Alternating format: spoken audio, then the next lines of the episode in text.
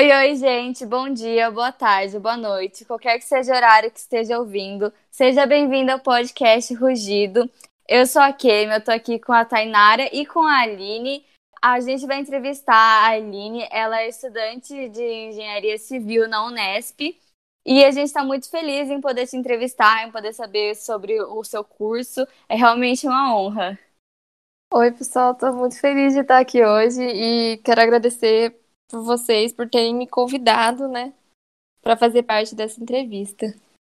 Então vamos lá. É, para começar, você pode se apresentar, contar um pouco do seu curso, a faculdade, o ano que você tá? Bom, eu sou, meu nome é Aline, né? Eu tenho 23 anos. Eu faço engenharia civil na Unesp de Ilha Solteira. Atualmente eu estou no 11 semestre e falta só meu TCC para eu concluir a faculdade. Legal. É, o, então, para começar para as perguntas de fato mesmo, o que é e o que se estuda em engenharia civil? A engenharia civil é um curso que ele é, é muito amplo, porque tem várias vertentes que você pode seguir. Então, não é algo é, só construção civil, que muita gente imagina, né? Ah, só constrói casa, só constrói prédio, e não, vai muito além disso. É, é um curso bem diferente, eu não esperava que era assim, mas que abre os olhos para muitas áreas que a gente até desconhecia. Que, que nem trabalhar com, com portos, trabalhar com, com solos. É bem amplo e é bem legal mesmo. Você pode contar um pouco para a gente também sobre a sua grade curricular? Posso sim. É, os dois primeiros anos, acredito que seja muito semelhante com as outras engenharias. É, nessa primeira parte, é bem o básico. Então, a gente vê muita física, muita química, matérias que até a gente vê no ensino médio, que é bem legal isso, né? Mas a parte de matemática, eu confesso que é até um pouco diferente. Que a gente aprende mais o cálculo do que a matemática. Já a física e a química a gente aprende matérias que a gente já viu antes, né? Então não é muito surpresa. Agora o cálculo é bem diferente. Mas nos outros anos acaba se tornando mais específico. Então a gente vê mais da engenharia civil a partir do quarto semestre, por aí. E tem matérias bem diferentes também, que não sei se todo mundo sabe, mas a gente tem matéria de desenho e tem matéria até de introdução à ciência da computação. Nossa, que bacana! Dá para perceber que tem bastante exatas aí. E eu queria saber se você acha que uma pessoa que tem dificuldade em exatas ou até que não gosta muito de exatas consegue fazer o curso e se dar bem. Consegue sim. Eu tenho até um amigo que não era tão bom em matemática e ele escolheu fazer engenharia civil também. A diferença, para quem tem facilidade, é que vai pegar o modo de fazer os cálculos talvez um pouco mais rápido. Mas nada que impeça, nada que a pessoa não consiga fazer determinada matéria por isso. Tanto que também tem gente que não é muito boa de desenho e precisa fazer a matéria de desenho. Precisa enxergar coisas em tridimensional, é, como é que faz, como é que desenha. E com a, é, com a prática a gente acaba pegando o jeito, né? Então, a pessoa que não gosta muito de exatas, a diferença que ela vai ter é que talvez ela tenha que pegar mais firme em alguma matéria, que ela não, não era tão boa no ensino médio, para pegar o jeito para fazer as matérias da faculdade. Mas é, é tranquilo. E sobre você? Você sempre gostou de matemática? É uma área que você já tinha facilidade ou você teve que desenvolver isso com o tempo? Gostei de matemática. É, era sempre a minha matéria favorita desde pequenininha. Eu só não, não aceitava muito que era a minha matéria preferida. Eu gostava também de, de física e, e confesso que não era muito chegada na química, mas na faculdade eu percebi que eu, que eu precisava. e qual que você acha que é o perfil, então, de uma pessoa para cursar é, engenharia civil? Vejo um perfil muito, não. É, as pessoas de exatas acabam escolhendo pela afinidade, talvez. Mas tem de tudo um pouco. Assim como também tem gente que gosta muito de exatas, que vai para a parte de administração, que vai para a parte de economia. Sim, sim. Isso entra muito também na todo mundo falar, ah, não, porque se você gosta de matemática, você tem que ir para exatas, né? É, é onde você vai ter sucesso, o único lugar que você vai ter sucesso. É, o que, que você acha desse pensamento? Ah, eu acho que ele é meio obsoleto. Meu pai sempre falou para mim que, por mais que você tenha facilidade em alguma coisa, é, você pode tornar essa, essa sua facilidade num diferencial. Então, às vezes a pessoa é muito boa em, em história e quer fazer engenharia civil de qualquer jeito. Não vejo por que não, sabe? Eu acho que as pessoas têm que fazer o que elas realmente querem, o que elas gostam, e não só o fato de, ah, eu sou boa nisso, vou fazer isso. Eu acho que isso é muito limitante. Sim, de fato. É, engenharia civil é uma área que você sempre quis, tipo, você, você pensou em seguir ela recentemente, em caso no ensino médio, ou você desde pequena falava, nossa, eu acho que engenharia civil pode até ser o meu lugar? Então, eu ouvi os outros podcasts da Laís e da Miva e vi que elas sempre tiveram um sonho, uma afinidade. E comigo não foi bem assim. Tanto que no meu terceiro ano eu prestei todos os vestibulares para medicina, porque até então eu achava que eu queria fazer medicina. E eu só fui perceber que eu não queria numa das últimas provas lá em dezembro, na hora que eu estava fazendo uma prova discursiva que era de biologia. E foi no momento que eu estava escrevendo que eu falei, eu acho que aqui não é muito meu lugar. Eu eu acho que não, não quero medicina. E foi nesse momento que eu falei: não, vou fazer um tempo de cursinho, vou procurar, vou entender todas as áreas, vou ver onde que eu me encaixo melhor, o que, que eu gostaria de fazer. E durante as minhas férias eu fiquei procurando diversos cursos é, de exatas, de humanas, de biológicas, até que eu me encontrei na engenharia civil. Então não foi um sonho, é, eu pesquisei realmente e só no cursinho que eu vi que era isso que eu queria e foi aí que eu comecei a prestar os vestibulares para engenharia civil. Nossa, isso é muito bom também, porque é, normalmente todo mundo tem essa, essa ideia na cabeça que você vai ter que saber no terceiro ano já o que, que você tem que o que, que você tem que prestar e você vai ter que fazer isso pro resto da sua vida. E tá tudo bem você ter mudanças, né? Assim como você teve, hoje tá fazendo uma coisa que você mega gosta, né?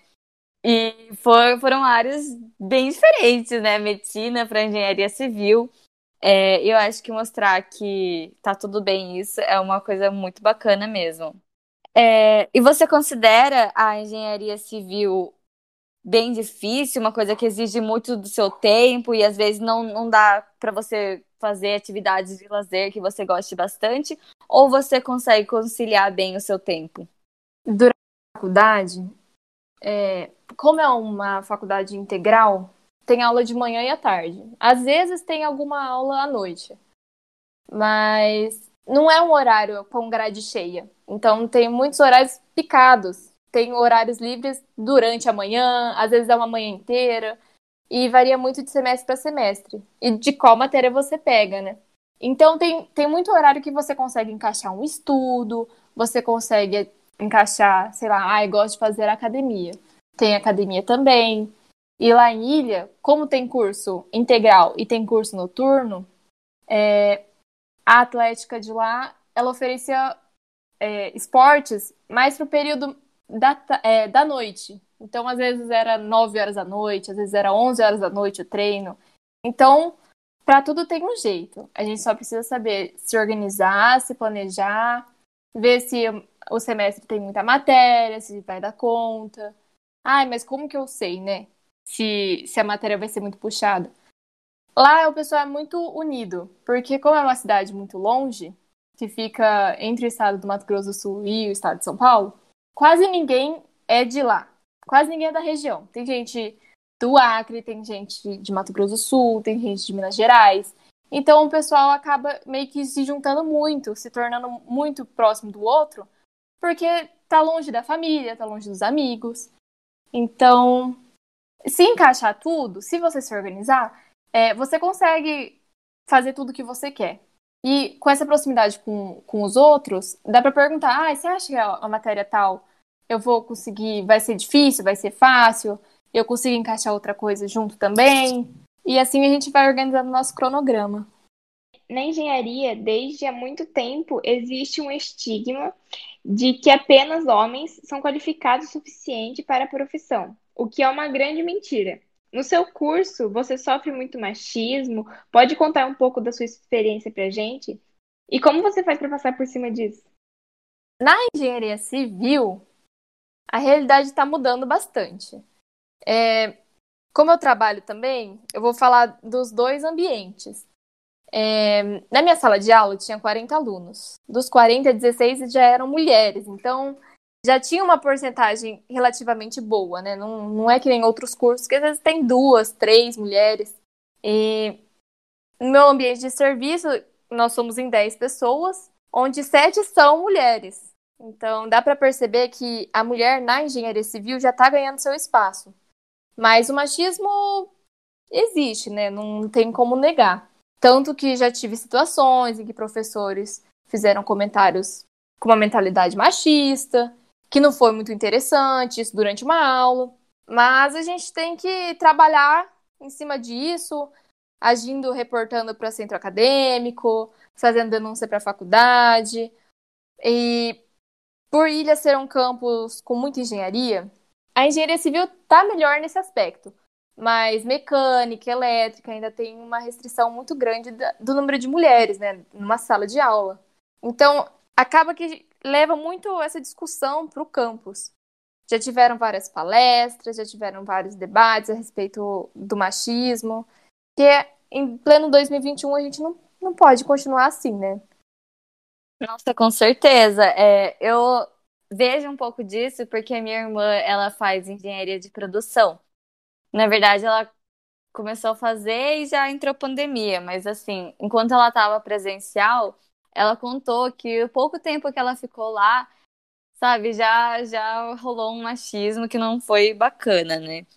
Então, é, muitas vezes eles acabavam menosprezando ela e até é, em caso de, de dinâmicas em grupo, ela contou para mim que teve uma vez que você tinha que votar numa pessoa que que não não é, pelo que eu me lembro, que não era tipo para ficar em tal função no grupo. E aí você tinha que votar, votar na pessoa que teve um desenvolvimento, o pior desenvolvimento, digamos assim. E aí é, teve um menino lá que votou nela. E aí, é, depois que a aula acabou, e ela ficou tranquila, que votou nela, vou fazer o quê? Eu vou melhorar da próxima vez.